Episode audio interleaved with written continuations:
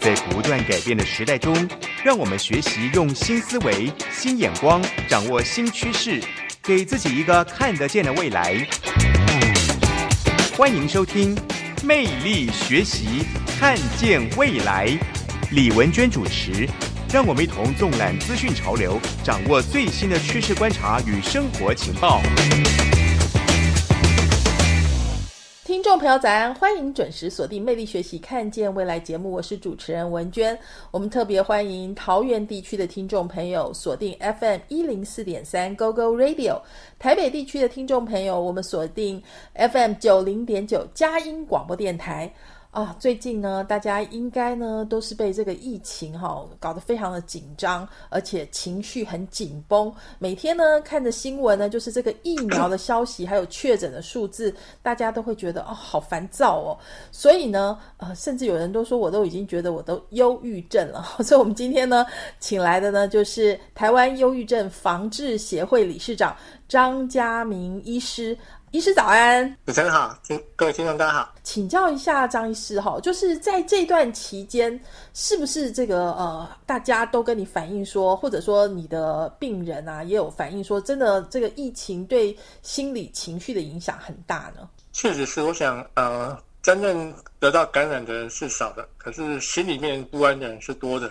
其实确实，我想，即便是你没有直接。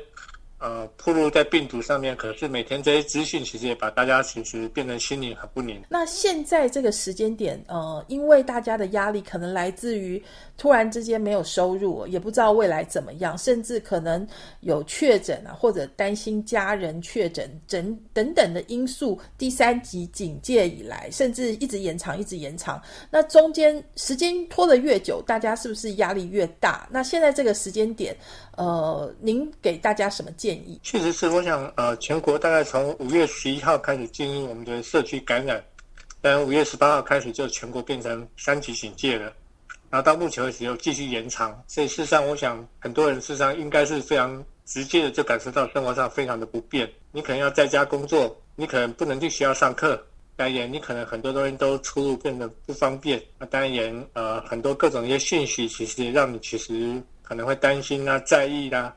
看到一堆数字一直在上升，确诊的重病的，然后还有甚至包括有些死亡的个案。那所以这个部分，我想这阵子其实全国大家民众应该其实整体的不安跟焦虑都在增加。那我们也确实看到，其实包括在来诊间的一些患者，其实会提到讨论到这样的一部分。大家因为哪里也不能去，就是通常都在一个空间里面，就是家人摩擦也比较容易发生，是会这样子吗？呃，确实是，其实呃，我们比国外算是晚一年才进到这样一个情形。那其实很多国外其他这一年事实上很大的一个改变，包括生活啦，包括就学啦，包括很多其他的各种东西都改变。他们确实也发现，比如像我们刚刚所说的家暴的事件的增加，那也就是其实大家其实哪里都不能去。那全部生活在一起，但有可能更紧密，可是也可能摩擦会更多。过往你可能哎每天各自都去上班上学，再回到家里面，现在是哎一个在七天二十四小时都在一起。那呃这部分确实是可能这方面大家也要学习怎么真正的相处。对，那所以说在这个时间点学校停课，但是远距教学，对不对？常常有人说这个家长这边。看小孩的功课看的都暴躁起来，是真的也会这个样子吗？就是真的也是这样，所以很多家长就快抓狂了，因为呃小朋友，特别是比较年纪小的小朋友，自制力可能比较不好，定性比较不够，那家里面又呃要好几台的平板啊，或者是什么其他网络啊、时间啊，那你自己以往平时有老师在帮你盯功课，现在要自己盯，那过往其实不是每个家长都习惯会操作这些网络。甚至当然讲实在，我必须说，很多老师其实也在才刚开始熟悉这种的授课方式，甚至可能一边小孩不听话。然后一边这边抢电脑、抢电视，然后抢网络，可能另外一边呢，自己的工作又这个失去了方向，哈，甚至可能根本没工作了，就是失业了，有可能是这样的情况。所以这整个就是除了说真的确诊数字啊，或者重症啊、死亡数字之外，恐怕在这个情绪或者我们说躁郁啊、忧郁啊这些。恐怕也是另外一个很令人担心的一个现象，可以这样讲喽。可以这样讲，所以我想，呃，可以明显感觉到大家最近的情绪在浮动跟担心啊。其实假设各位有常有时候一些社群，你就看到很多大家传很多信息，搞不好有些可能是假的，或是可能让你更不安的。可是你就会担心会不会是这个样子啊？为什么怎么疫苗怎么还不买进来啊？然后这些东西会不会是给我们当白老鼠啊？还是什么什么其他有些没有？你会越来越不信任或越来越不放心。对，好像很多群主，大家的情绪确实在呃不安的增加。有很多群主都在吵架，对不对？因为有人赞成这样，有人反对那样。有些支持，有些反对的，然后有些觉得说呃不理性的，有些觉得说，哎，你怎么都不考虑到什么感恩啊，还是什么其他的？嗯，我觉得这边其实真的，大家其实真的，呃，我们必须要有心理准备，这样情况可能不会是短期间就会结束的。那疫苗会解决一部分的问题，也不代表它所有问题我们就可以回到真正的正常，因为看起来这个病毒很难缠，而且在突变。对，好像对这些可能未来其实我们还是要忍受很多生活的不便，那同时我们必须要学习面对新的未来的不同的生活。所以我们知道张医师理事长这边其实有给我们一个建议，对不对？就是说，因为既然是一个持久战嘛，我们预计假设还有半年的话。那这样子的日子，就是可能没有办法一下子就回到 这个之前的状况的话，我们应该要采取什么样的方法让自己安心下来呢？所以我们之前就呃，在去年的时候，其实我们也有跟大家呼吁，但今年我觉得这可能更是需要再重新强调，也就是说，基本上言其实大家的情绪、心理不安可能更高于你直接受到病毒直接影响。那当然。这些相关而言可能会影响很长一阵子。病毒我目前还没有更好的特效药，可是很重要的是我们要斩断它的传播链，所以我们尽量要少移动。可是相对而言，其实也因为这样子会影响我们的讲实在我们的经济效呃状况，当然还有很多生活上的不便会增加。所以不控制不行，可是控制太强烈也可能会造成大家不方便。所以这个部分其实是需要当然不管是政府也好，民间大家一起来努力配合。对，那当然，我们在这边呼吁是希望说，大家可能在这段时间，其实也让自己的情绪、心理能够得到一定的平静跟舒缓。所以，像呃，可以看到有时候在讲那个疫情记者会啊，后面有一个叫“防疫新生活”，更你注意到一些可能特殊的事项。但我们在去年就跟大家呼吁，我们要安、静、能、细、望。安静、能、希望五个字，对不对？是代表对一个简单的呃安心原则啦。也就是基本上也，我想可能真的大家其实怎么样把自己的心情平静下来很重要。那安当然就是所谓的安全啦。其实这段时间，当然请大家尽量还是要勤洗手、戴口罩，其实少群聚。对，这部分其实一个让我们尽量去远离病毒，其实呃尽量求安全。当然这样子，你病毒就比较不会被感染。当然，我们可以常常也不会把这一段传染给其他别人。是，这部分也因为看起来这一次的病毒，特别是很容易在家户之间传染。对，所以其实真的在群聚的还是其他上面，我们都要节制。当然，出入一些可能人多的地方的话，尽量不要戴口罩。对，所以我们讲第一个安最重要，安全最重要，就是 safety，对不对？好，安全。那当然有一些原则大家都知道，可是有的时候，呃，我们这样讲好了，老人家很难劝。比如说，哎，你说你不要去买菜，我觉得大概最近很多家庭都为了要不要出去买菜。吵起来，对不对？就是他可能说：“哎呦，不行啊，我这个我就没有吃地瓜叶啊，我没有吃绿色青菜，我不行啊，我会便秘啊，这样子。”然后我说：“我就去一下，我很小心。”然后你知道，年轻的这个呃，就会跟老人家吵起来，有这样的情况。应该你医师你也听到很多吧？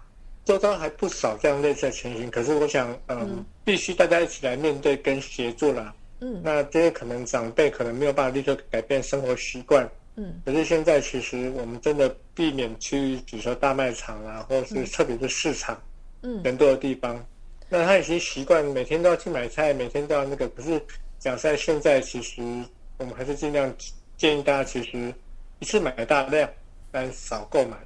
对，你可能可能一次出门就好，可是一次把一个礼拜的份尽量都买齐，但不要说每天都要去。这样子增加自己步入的机会。现在社会有很多新的东西可能要学习的，嗯，对，包括说像一些可能代购啊，可能一些外送啊，或者其他类似一些用这样的一个可能性，这样也减少自己的铺路。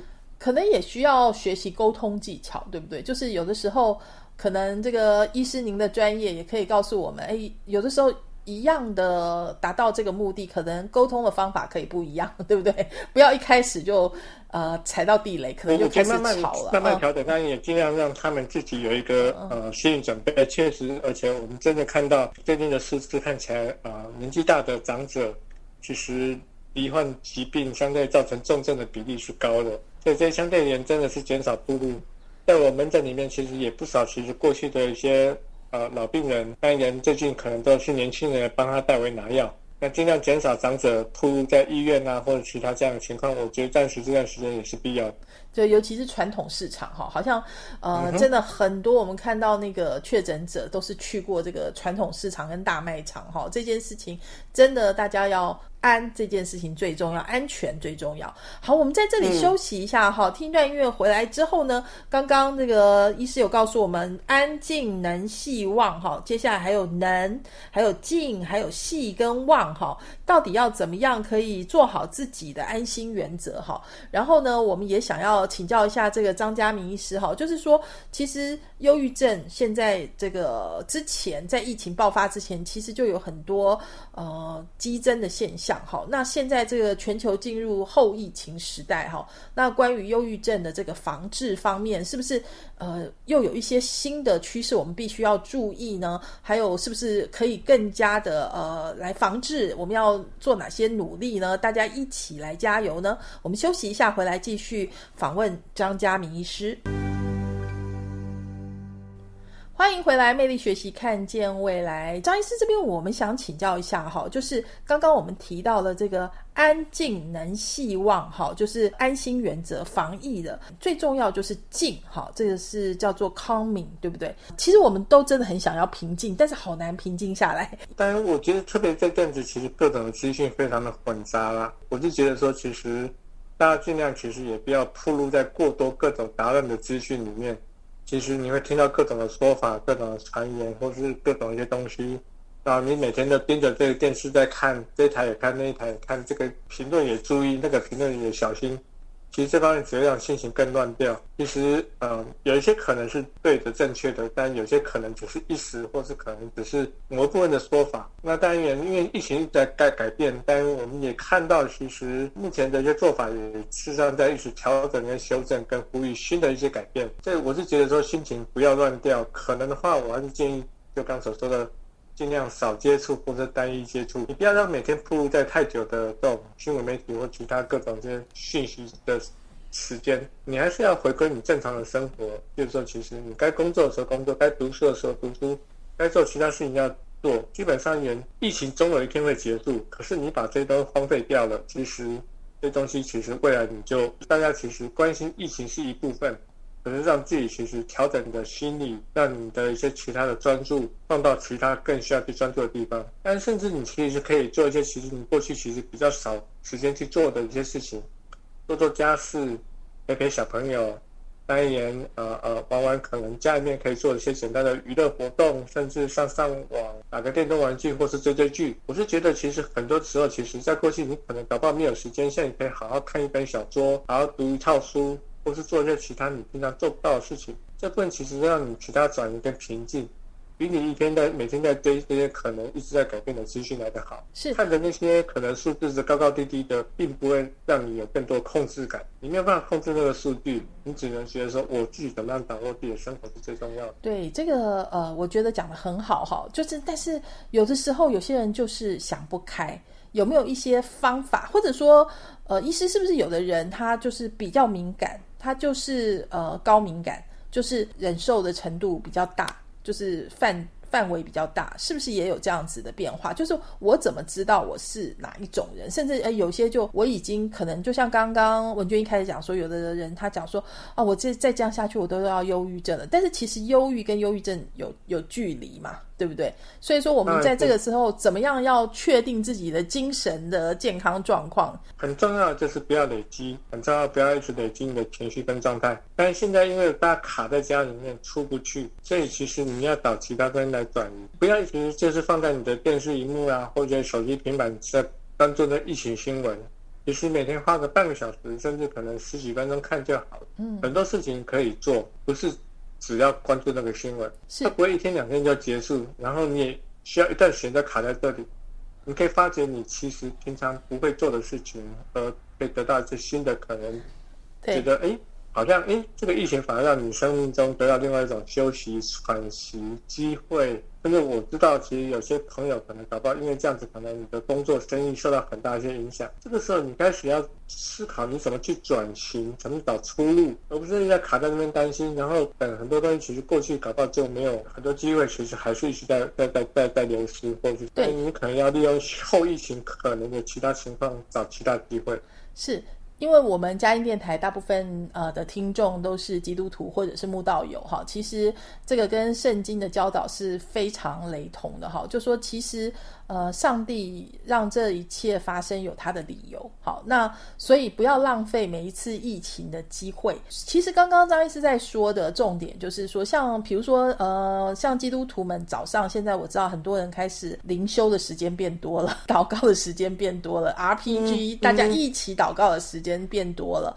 那另外呢，就是刚刚讲说，也有人开始每天打扫房子，就是就是觉得哎，我变成家务整理专家，我变成厨艺。专家过去可能你从来没有想到，哎，你可以做这些事情，都是忙忙碌碌于工作，所以这时候也许大家，嗯，好像按了暂停键之后的人生，反而有另外一番风景，对不对？就是转念也还蛮重要的哈。确实是，但是我不晓得会不会有一些人可能像。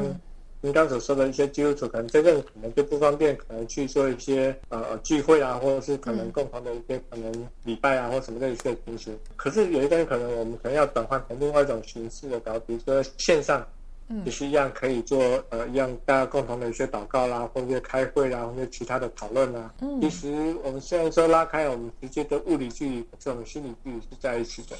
对，所以就是到了第三个字，对不对？就是能哈。这个效能这个意思，就是您的意思是说，就算是居家隔离的话，远距上班仍然要维持一定的效能，对不对？就是你不能，你知道有的时候因为没人管，然后你就会松散下去。所以这个效能的部分，那张医师给大家的建议，重要。等于是说，呃，就刚所说的，其实但可能不少人可能在居家上班，甚至可能呃，因为这样子呃，在家读书。当然在家上课，可是我们还是必须要维持一定的作息跟感觉。可能这个上上课可能要到暑假了，可是你每天还是要几点要起来读书啊？今天要起来做什么课啊？学校可能还是有一定的时间表，你还是要简单按表操课。但自己要有一定的节奏感。那当然上班其实也是一样，我一统计其实。在家工作，平均的上班时间甚至高于正常的上班时间。那其实是不是你真的有很效率的跟以前上班的时候的一样效率？还是在家里更多时间可能东摸摸西摸摸，然后去去去转移跟荒废其他事情？所以我觉得基本上也可能还是要去列出你每天的时间表。当然，你不同的时间、不同的空间做什么其他事情，你自己跟你的家人可能共同在在一个家里面，可是哎，客厅我们要做什么？饭厅我们要做什么？那演书房我要做什么？几点到几点？妈妈要去上班要开会。几点到几点？妈妈陪你做功课。几点到几点？我们全家一起做运动。那几点到几点？哎，我们一起来做什么其他事情？那时间跟空间大家把它列出来，然后当然每个人都不会乱掉。你每天列出自己该做的事情，你的效能，你的感觉，你不会觉得说。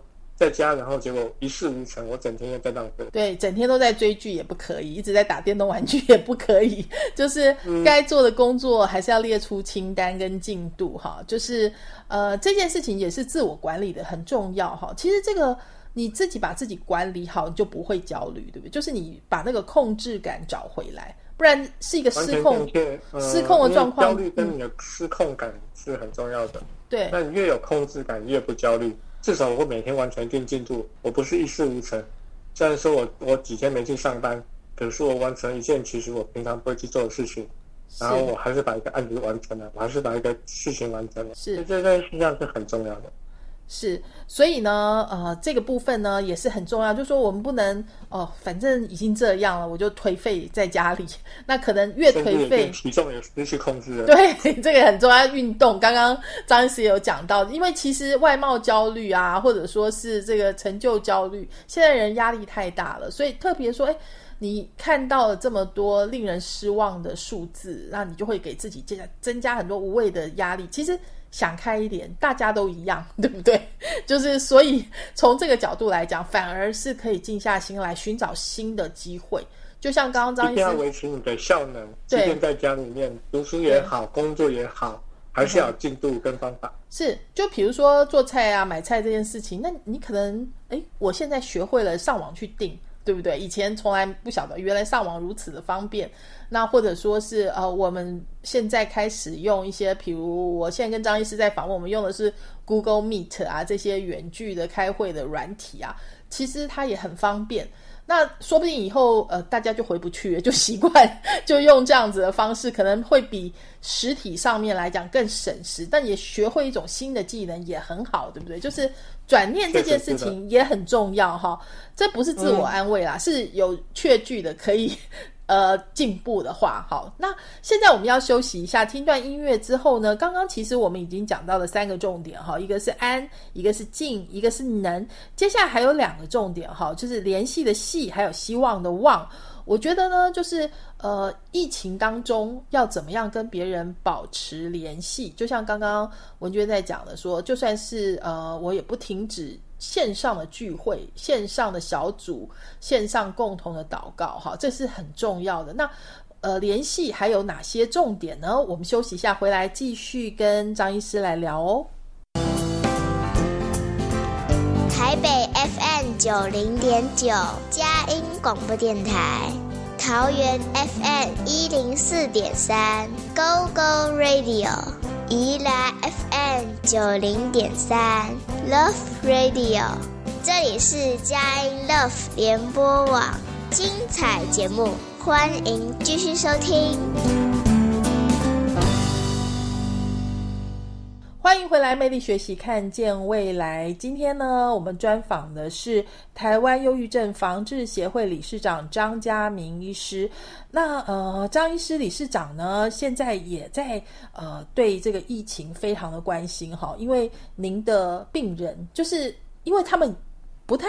能来看你也有，对不对？有些人就是觉得说，这个时候跑大医院有点担心会感染，对不对？所以都都减少。有些人就是用远距的方法嘛，还是用什么样子的方法？你你有没有发现？你你会不会担心说，他如果常不来，会不会病情会有影响之类的？嗯，因为这段时间特别在双北地区整个爆发，嗯，很快的医疗也变成另外一个考验。嗯，那人。病毒进入社区之后，其实我们需要在社区能够守住，从社区可能确诊的中重度患者能够赶快送来医院。送来医院，事实上我们也必须把原来的常态性的医疗暂停或者降载，然后呢承受这些可能新的、可能过去比较不会接受到的医疗。医疗动线跟医疗的习惯，目前确实还在受影响中。如果能够快点控制下来，我觉得可能就比较好。如果可能没有办法控制那么快，可能未来大家要一段时间忍受可能的不便或者新的就医模式。所以一些慢性因为在呃三级警戒，所以其实包括卫部也暂时也开放像视讯问诊。嗯嗯。不过这部分目前其实也还在熟悉中。其实大家但传统习惯都是面对面的。嗯嗯，那现在其实透过视讯的方式，其实大家都还在摸索呢。是因为通常在家里嘛，你就不会化妆啊，这样子其实也还蛮舒服的。不过我您刚刚的这个五个原则中间的细哈，就是呃联系这个这件事情呢，也是很重要的，对不对？确实是因为其实我们真的必须斩断病毒的传播链，所以我们必须啊暂时可能。减少我们人与人这种密切的接触，可人还是一个社交的动物。基本上人，我们还是希望说不要拉远了我们心理的距离。即便我们的物理距离拉开了，你可能要戴个口罩，你可能必须不能更加直接的见面、跟开会、跟聚会，像以前一样去餐厅，然后去卡拉 OK，去什么其他的。然后，甚至最近端午节要到了，大家都希望说不要再回乡下去中南部去看你的呃长辈。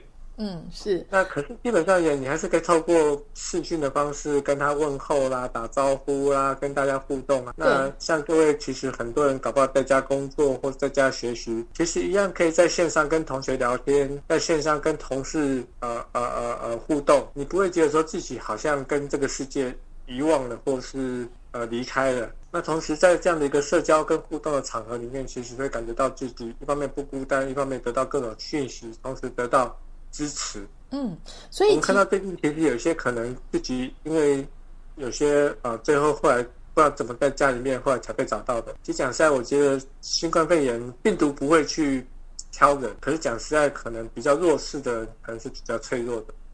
对，所以说有的时候我们也要帮忙一下，就是关怀一下这些弱势或者长辈吧。举例子来讲，这长辈可能说：“哦，我我没有办法出去，好，那呃至少我们可以帮他订订外送，对不对？或者说就是协助他做一些。而且讲在现在有些餐厅讲在，我们真的应该要多多少少消费一下。对，不然其实很多我们必须说，很多你习惯吃的呃呃摊子啊、店面啊，搞不好会撑不下去。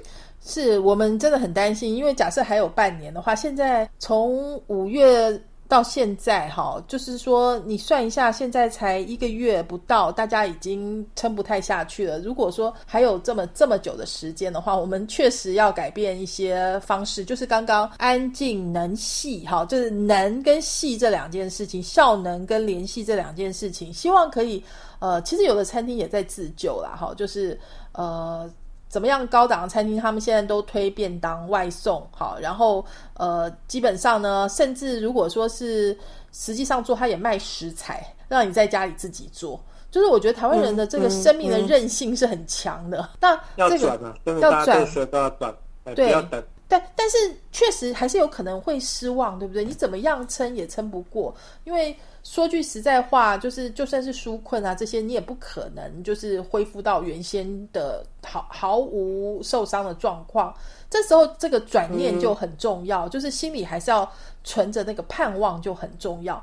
那当然，我们是基督徒，我们呃读圣经，这里面有非常多的这个教导跟指引。可是，一般的其他的听众朋友，那或者从医师的角度、专业角度，有什么方法可以让大家觉得还有盼望，或者说就是比较开心？抱持希望是一个非常重要的。单元，像过去其实他们以前可能，包括甚至可能人类历史上可能在集中营的啦，在很多其他。呃，更困难的一些，我们的祖先其实后来都生活下去了。那也因为抱持了希望，他就比较能够撑得下去。但你马上就觉得说失望，马上就觉得说好像想放弃，其实可能这样子，其实你自己的情绪、你自己的一些感觉，包括你的免疫力，其实也会变不好。觉得说尽量这个东西，可能大家要有一个中长期的准备。那当然，这样呃，我觉得很好，是大家基督徒其实可以去有一个信仰，去一个祷告，同时有大家其实这些小组大家同源互相的支持。那在一般的民众，你就是说希望说大家其实也一样，尽量其实要保持希望。某种程度而言，其实嗯，疫情绝对会过去，但这个并不是人类第一次碰到这种呃大的一些病毒跟感染。那我们现在有比我们祖先更多的武器。我们有更多的药物，更多一些其他研发，但我们的智慧跟我们的能力是不一样的。甚至我们现在相较于过去，我们还有网络可以互相支持跟联系。其实虽然说一时的不便，可是相对而言，其实呃，不要因为这样就被打倒了。而且其实我们也看过其他国家很惨很惨的情况，大家都看过，说它正确的方法应该是怎么样。就是甚至说这个疫苗要打的时候，就是代表说解封的时候就到了嘛。所以说，其实就是也可以有一个乐观的预期在呢。你可能也不能过度乐观，不会一下就回到完全恢复从前的样子。可能不能开放太快，不过基本上也，其实我们基本上也，一定要维持我们本身的真的安全，尽量避免地被感染。我们求平静，心里不要乱掉。单言，呃，维持你的效能，你始终有些进度跟方向。单言维持联系，你觉得被支持跟理解，同时单言抱持希望。是我们休息一下，回来再跟张医师好好聊。欢迎回来，魅力学习，看见未来。今天我们专访的是台湾忧郁症防治协会理事长张家明张医师。哈，呃，张医师这边我们。一一直来讲说，忧郁症的情况，现在在台湾的数据是不是还是急剧的在攀升中呢？真的，我们发现其实过去其实这几年，当然大家随着一些东西的进步，可是呃步调快，可相对而言，我们压力事实上是大，转换也需要更多的一些技巧跟能力。但有些人可能因为这样子而受到一些影响。我们都知道不快乐的人在增加。当然有，我们预期可能在疫情之后，其实这样的情况比例应该会攀升。因为有的人以为忧郁就是忧郁症，其实有很大的差别，对不对？就是说，您这边专业上的判断就是呃，怎么样才能够称得上是忧郁症？每个人都有不快乐，当然短暂轻微的不快乐这是正常的，其实可以化解，可以转换，可以改变。当然，通常当事人其实也可以自己做调整。可是有时候持续严重，已经快乐不起来，已经变成。一直都是负面的，担心甚至想放弃，这种严重的情绪可能就已经不是当事人可以控制的。嗯，那可能周遭的人也要注意一下，他是不是已经陷入这种情况。有些时候，其实当事人未必自己知道自己已经卡在那里，他已经控制不住自己的情绪，一直容易生气；他已经控制不住自己的情绪，一直容易发脾气，一直容易掉眼泪。但他始终看不到好的地方，男生想放弃。这真的要去注意。那我们在台湾优症防治协会的网站上面有一些关于优症的一些介绍，包括一些自我检测，其实大家可以去利用，看看自己的情绪指数是不是在上升，就是已经超过过标了。是以最近而言，我相信很多民众的情绪指数是上升的，是我们也未必达到过标，过标就是已经达到疾病了。那但是怎么样避免达到这个情况？基本上就刚所说的，还是利用一些技巧，让自己能够放下，能够转念。同时，就刚所说的安静能希望，其实还是让这段时间希望能够帮大家度过。而且，其实刚刚我们也讲到说，有很多人因为现在疫情的关系，根本就不想去医院，好，所以可能让这个情况更恶化也不一定。而且有些人可能也就是很容易一时情绪想不开，所以我们也看到一些悲剧嘛，好，就是在疫情在这。再这样子下去的话，呃，我想希望说大家尽量真的有状况还是要治疗。那得了新冠肺炎，事实上其实有很多还是轻症，但重症目前其实大部分我们还是可以在一定的医疗量能足够下面维持他的状况，很多是可以恢复的。是那呃要治疗，当然情绪心理问题其实也到了疾病状况一样要治疗。确实我们会担心，可能这一阵子可能因为大不方便来到医院，结果可能会不会中断治疗。嗯，所以请大家其实尽量，假设你有在服药，药物不要中断；但假设你要做心理治疗，心理治疗尽量也不要中断。可以跟你的治疗师讨论，跟你的医师讨论，尽量可以短暂的逗留，快点取得药物，或者是暂时可能现在呃，比如说附近的诊所，然后等医院的一些情况比较改善之后再回到医院。是，而且其实我们就是往那个想开一点想的话，就是第一件事情是现在有疫苗哈，不是没有，而且大家都按照这个次序在。在这个接种嘛，好，然后群体免免疫，这这件事情起码比一年前刚爆发别的国家要好了，对不对？然后第二件事情的话，就是呃，种完解封就就慢慢慢慢就恢复正常，这个是可以期待的事情。就是所以我们可以保持一个盼望哈。最后呢，就是。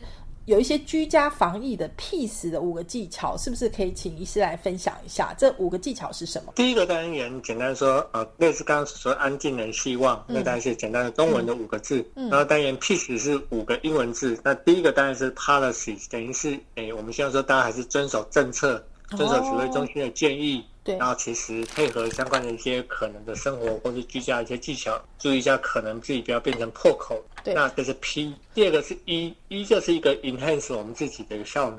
当然就刚刚所说的能的部分是一样的，基本上让我们自己的能量、让我们的能力、我们的效能不要去啊荒废掉了。但 A 的 A 是什么？A 是 accept 接受，接受我现在目前的情绪。嗯，但我的快乐、我的焦虑、我的难过都是我现在的情绪。嗯。